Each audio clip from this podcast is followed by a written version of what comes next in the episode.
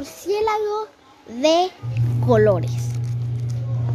Una vez existió un murciélago, la criatura más bella de la creación, pero, pero en su afán por ser más hermoso que las aves, subió al cielo y le solicitó al Creador que le diera plumas de hermosos y vistosos colores. Este le contestó que tenía su permiso para solicitar a otras aves sus mejores plumas. Y así lo hizo. Se dedicó a pedir plumas de las especies más vistosas y coloridas.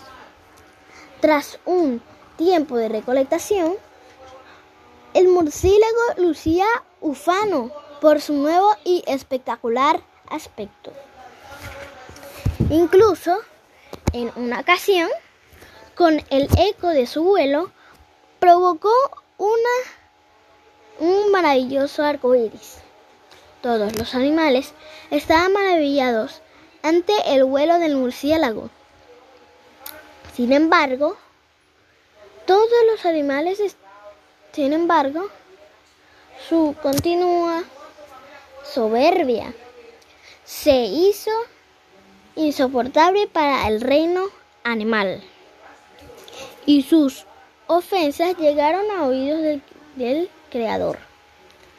Este decidió intervenir tras observar la actitud del bello murciélago. Lo hizo llamar y subir al cielo.